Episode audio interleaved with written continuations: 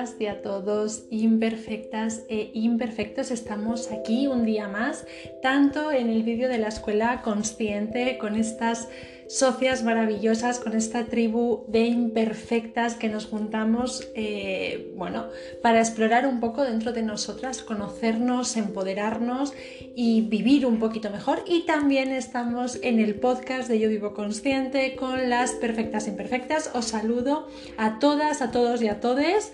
Eh, gracias por estar ahí y hoy vamos a, bueno, a hablar sobre un tema que me habéis pedido mucho, mucho, mucho que es cómo haces para aceptarte tal como eres, ¿no? ¿Qué, es esto que has hecho para aceptarte tal como eres? Bien, para empezar, eh, tenemos que definir qué es ese tal como eres, ¿ok? Eh, desde el psicoanálisis relacional somos una especie de construcción que, bueno, hemos sido construidos en relación con el ambiente, ¿vale? El bebé cuando nace es a puro instinto, podríamos decir, eh, es ese temperamento y a lo largo de la vida se va construyendo. Esto no es ni mejor ni peor, es lo que es. Nos construimos en relación con los otros significativos. Estos otros significativos son en primera instancia eh, la familia, los familiares, luego también son los iguales y otras figuras asociadas, por decirlo de alguna manera. Y por último es esa cultura que contiene, eh, bueno, el, grosso de eh, las personas y de los valores que tenemos, ¿no? Luego, dentro de la cultura cada uno tendrá eh, bueno, pues, pues sus, valores diferentes a los de otras personas. Entonces tenemos que partir de ahí. ¿Por qué empiezo por ahí? Porque yo creo que esto realmente es importante saberlo. ¿Y por qué es importante saber esto? Bien, porque eh, cuando tú no te quieres a ti misma, cuando no te aceptas tal como eres, hay un primer factor que tenemos que trabajar y es ese factor de la comparación. Cuando nos comparamos con otras personas, normalmente nos solemos poner por debajo, a no ser que hagamos algún tipo de mecanismo o que nos comparemos con alguien a la que no valoremos absolutamente nada, que entonces quedaremos por encima, ¿vale? Pero en general solemos compararnos y posicionarnos por encima o por debajo de la persona. Curiosamente, nunca nos comparamos para decir somos diferentes, ¿ok? Entonces, lo primero, compararse en realidad es un poquito absurdo, porque cada una de nosotras tiene una historia que la ha conformado, tiene una historia tiene unas circunstancias vitales, tanto pasadas como presentes, ¿ok? Y las circunstancias pasadas se van a relacionar con las circunstancias presentes, es decir, captamos el presente a través de lo que hemos vivido en nuestra historia.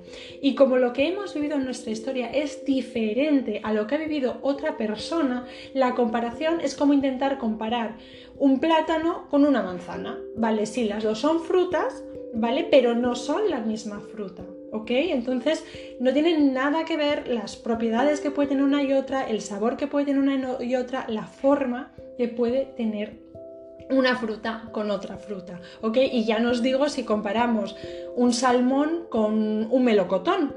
No tienen nada que ver, aunque todos sean alimentos. Entonces, cuando nos estamos comparando con otra persona, realmente es, que es como comparar dos cosas totalmente eh, distintas, no vamos a tener los mismos rasgos, no vamos a tener la misma historia, no vamos a tener nada que, podamos decir, bueno, pues sí, a lo mejor podemos decir, bueno, eh, me considero que soy mujer, ella también se considera que es mujer, es una persona, tiene mi edad, poco más.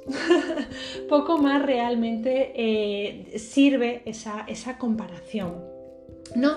Entonces, esto es súper importante, incluso si estamos hablando de hermanas, ¿no? Porque decimos, bueno, es que tenemos la misma historia, la misma casa, los mismos padres, bueno, cada una lo ha interpretado desde diferentes maneras, cada una ha vivido unos padres distintos, porque es raro que los padres, por ejemplo, se comporten de igual manera con una hija que con la otra, exactamente la misma manera, en el mismo momento, eh, que caigan enfermas al mismo momento, con la misma enfermedad, con el mismo dolor, todas estas circunstancias es lo que hace que una cosa sea diferente a la otra.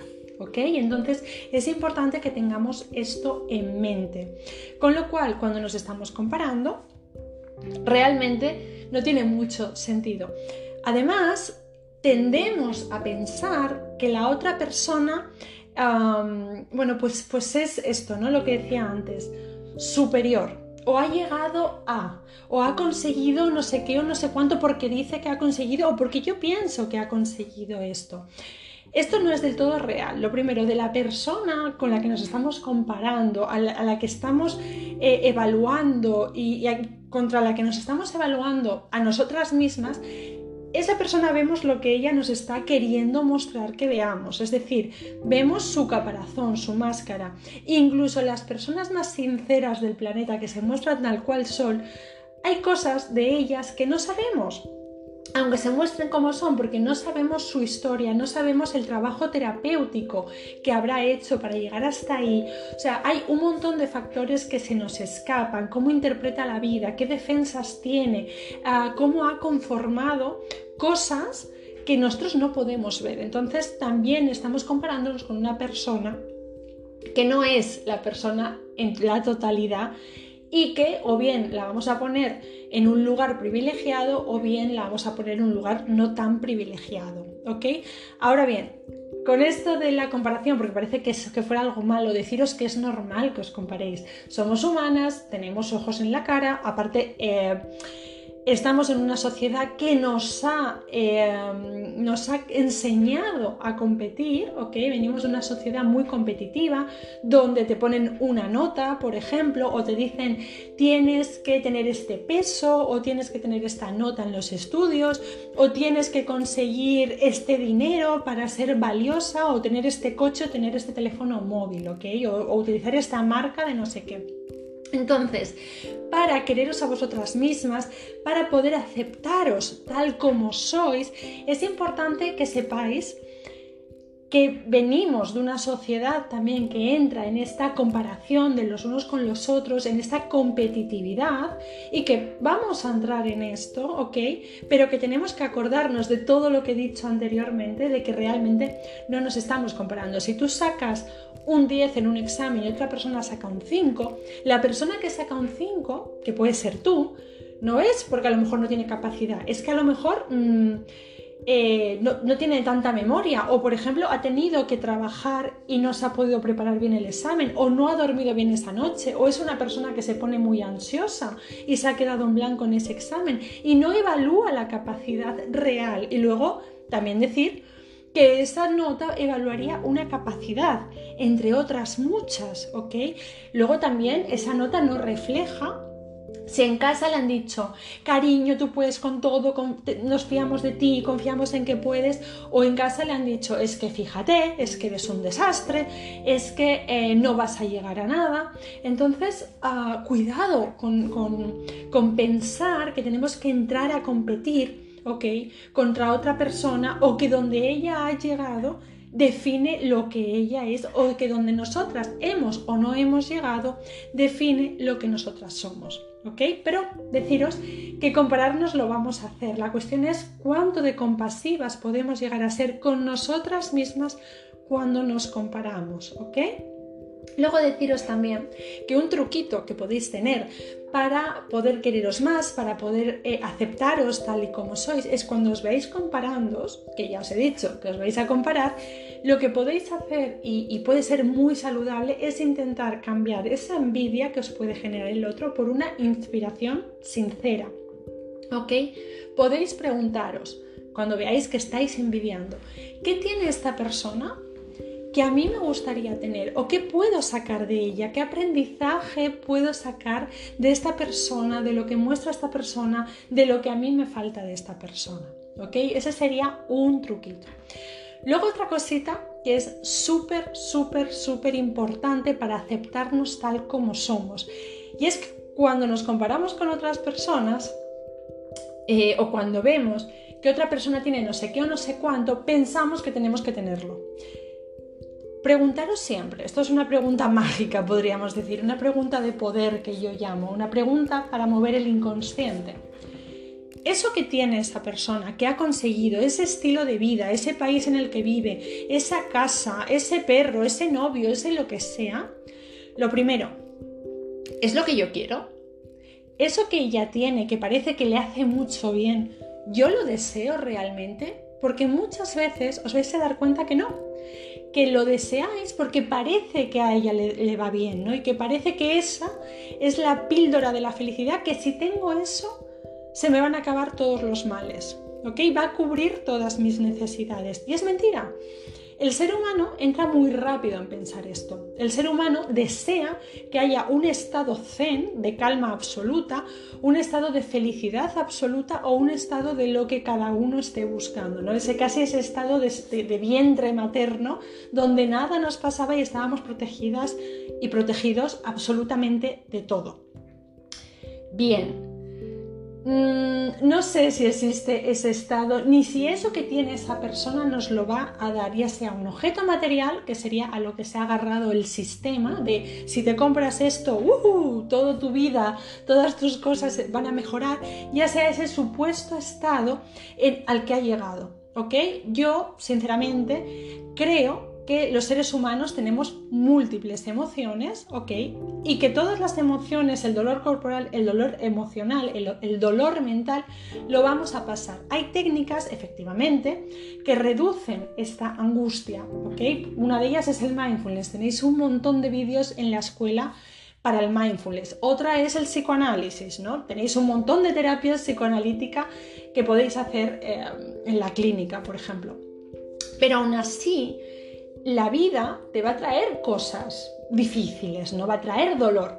Y es parte de la vida y no podemos escapar de ello y no pasa absolutamente nada. ¿ok? Podemos gestionarlo mejor, pero nos va a doler, ¿no?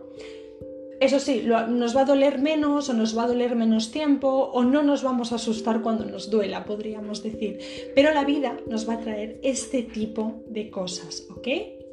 Entonces, cuidado con pensar que eso nos va a solucionar todo. Porque claro, si pensamos que hay un estado al que hay que llegar, automáticamente nos estamos dando un mensaje y es que yo como estoy no estoy bien. Tengo que esforzarme, tengo que cambiarme, tengo que estar compitiendo contra mí misma, tengo que estar no a gusto conmigo misma porque estoy en déficit, porque me falta eso, eso que desea la sociedad, eso que me dicen que tengo que tener, eso que esa persona muestra y yo pienso que si tuviera estaría mejor. Yo os diría, no sé si hay ese algo que tenéis que tener. ¿ok? Entonces cuidadito con dejarnos obnubilar por ese, esa promesa de que si tenemos eso, conseguimos eso, se va a acabar todo nuestro sufrimiento, todos nuestros problemas, porque somos humanas y las humanas tienen afectos y los afectos nos hacen sufrir más o menos o nos hacen también estar muy bien, ¿ok? Por otro lado, tienes que saber también cuáles son tus necesidades. Esto va en base a tu historia, ¿ok? Ah, ¿Qué metas tienes tú que conseguir? ¿Qué, qué necesidades? ¿Qué tienes que sanar o qué tienes que permitirte tú, en concreto tú? ¿Qué es lo que tú mereces? ¿Ok? Y no coger, y esto es súper importante, filosofías de vida que supuestamente son las que te van a hacer estar feliz o las que te van a hacer estar de alguna manera. Me explico. Todas somos distintas y cada una necesita un autocuidado diferente, ¿ok? Necesita ah, un estilo de vida distinto. Si esto no lo sabemos, vamos a pensar que lo que os decía antes, que hay un estilo de vida que es el ideal. Entonces nos vamos a poner a hacer ese estilo de vida que no va a estar en consonancia con quiénes somos nosotras, ¿ok? Y nunca nos vamos a sentir satisfechas. Es como, bueno, he probado esto, y tampoco. O, peor aún, intento probar esto y nunca llego. Es que a lo mejor si nunca llegas a hacer todos los días yoga, es que a lo mejor el yoga no te gusta, por muy bueno que sea o por muy de moda que esté. Por supuesto hay unos básicos, ¿ok? Dormir bien, alimentarte más o menos bien, hacer un poquito de movimiento, ¿no? Llámalo deporte, baile, lo que sea.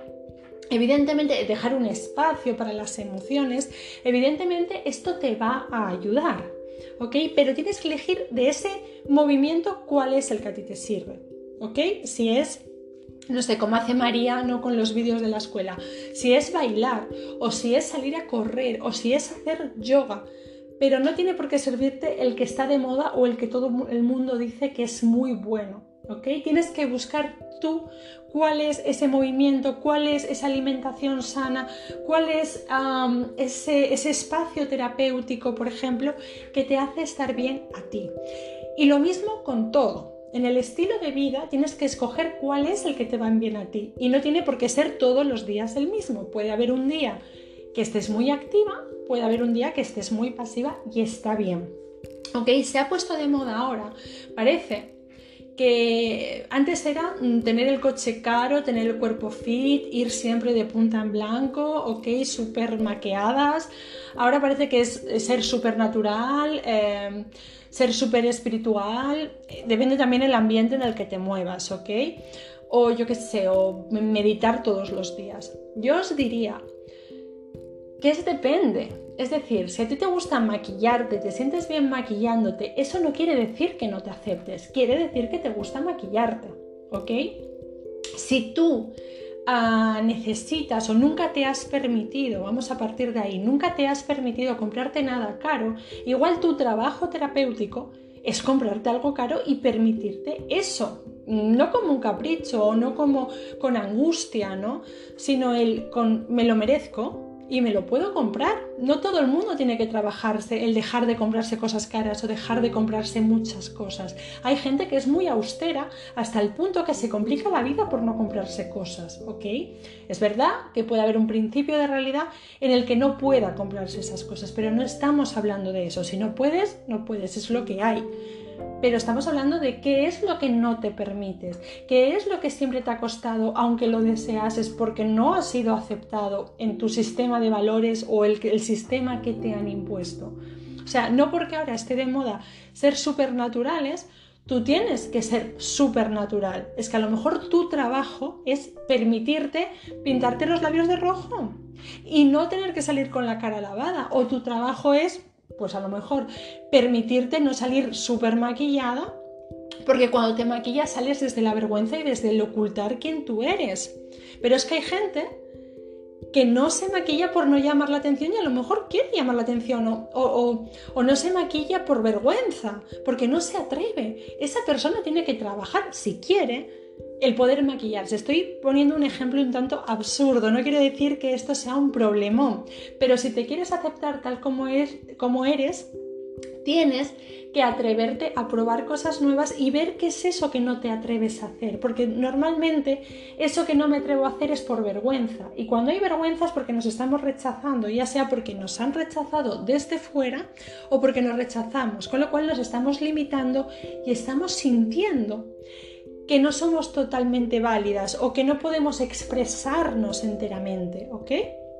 Vale, entonces, unido a esto, a este estilo de vida que tenemos que llevar según quiénes somos o, este, el look que tenemos que ponernos según quiénes somos nosotras y, y, saber que podemos cambiar del lunes al jueves, ¿ok? Que el lunes puedo aparecer en pijama y el jueves aparecer vestida de princesa Disney y que está bien tenemos también que saber cuáles son nuestras tendencias naturales. Hay gente que es más introvertida y gente más extrovertida. Hay gente que es más mental y gente que es más corporal.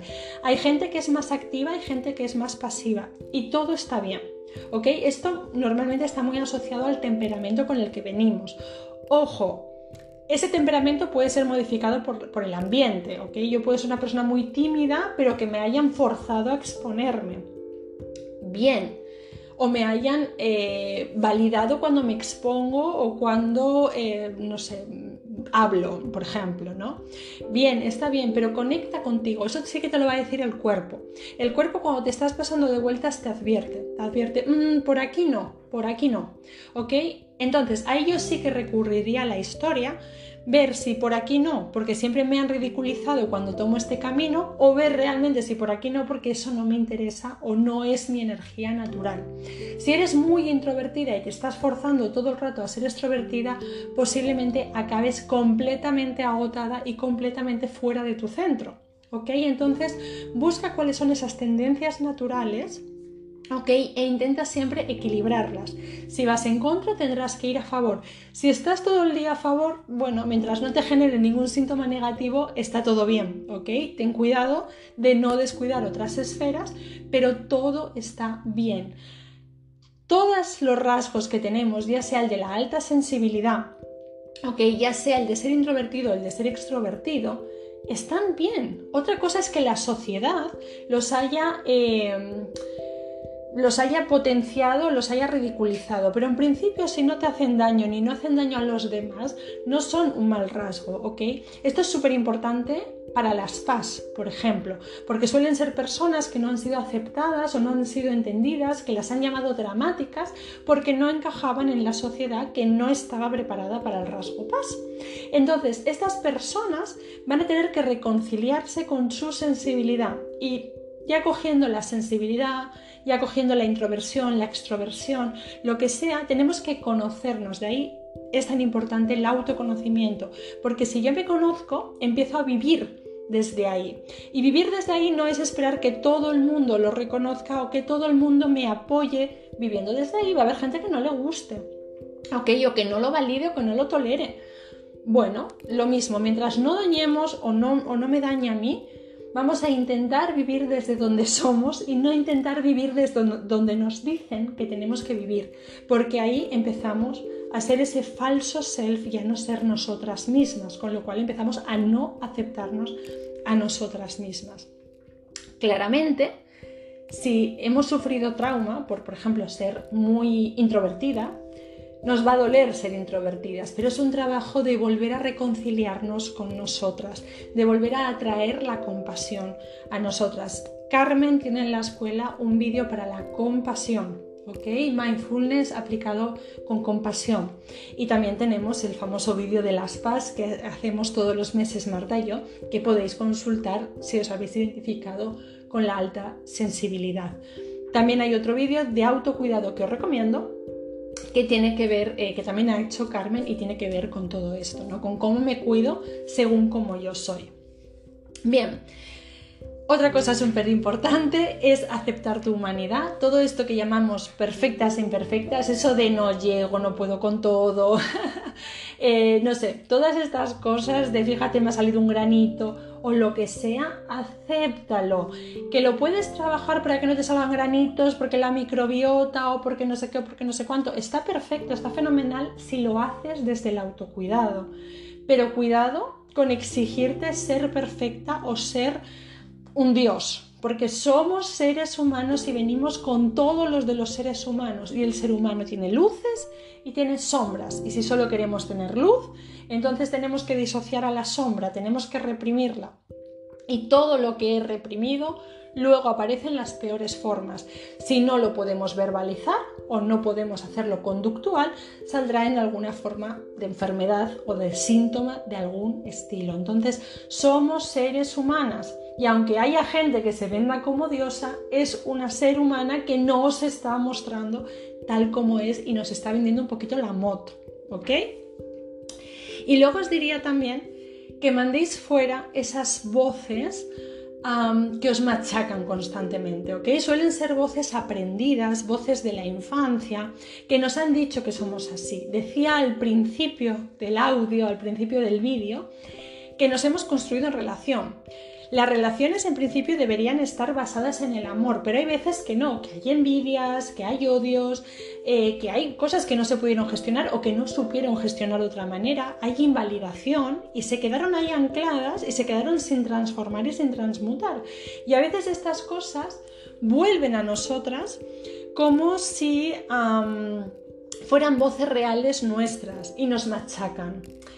Cuidado con estas voces, no sois vosotras, son lo que os dijeron que erais. Y normalmente dice más de quién os lo ha dicho que de vosotras mismas. Con esto quiero acabar ya este vídeo de cómo aceptarte tal como eres, ¿ok? Creo que he dado algunas pautas importantes para esa aceptación. Repásate el vídeo todas las veces que quieras, repásate el podcast todas las veces que quieras, porque he dado un montón de claves importantes para que te aceptes un poquito más, ¿ok? Recordad, sois maravillosas, sois humanas y merecéis quereros mucho, porque todo lo que no os gusta de vosotras son cosas que os han dicho que están mal, ¿ok? Y si hay algo que no os gusta porque hace mucho daño al otro o a vosotras, entonces os invito a mirarlo más profundamente en la terapia. Un besito enorme a todas, a todos, imperfectas e imperfectos y recordad, merecéis estar bien.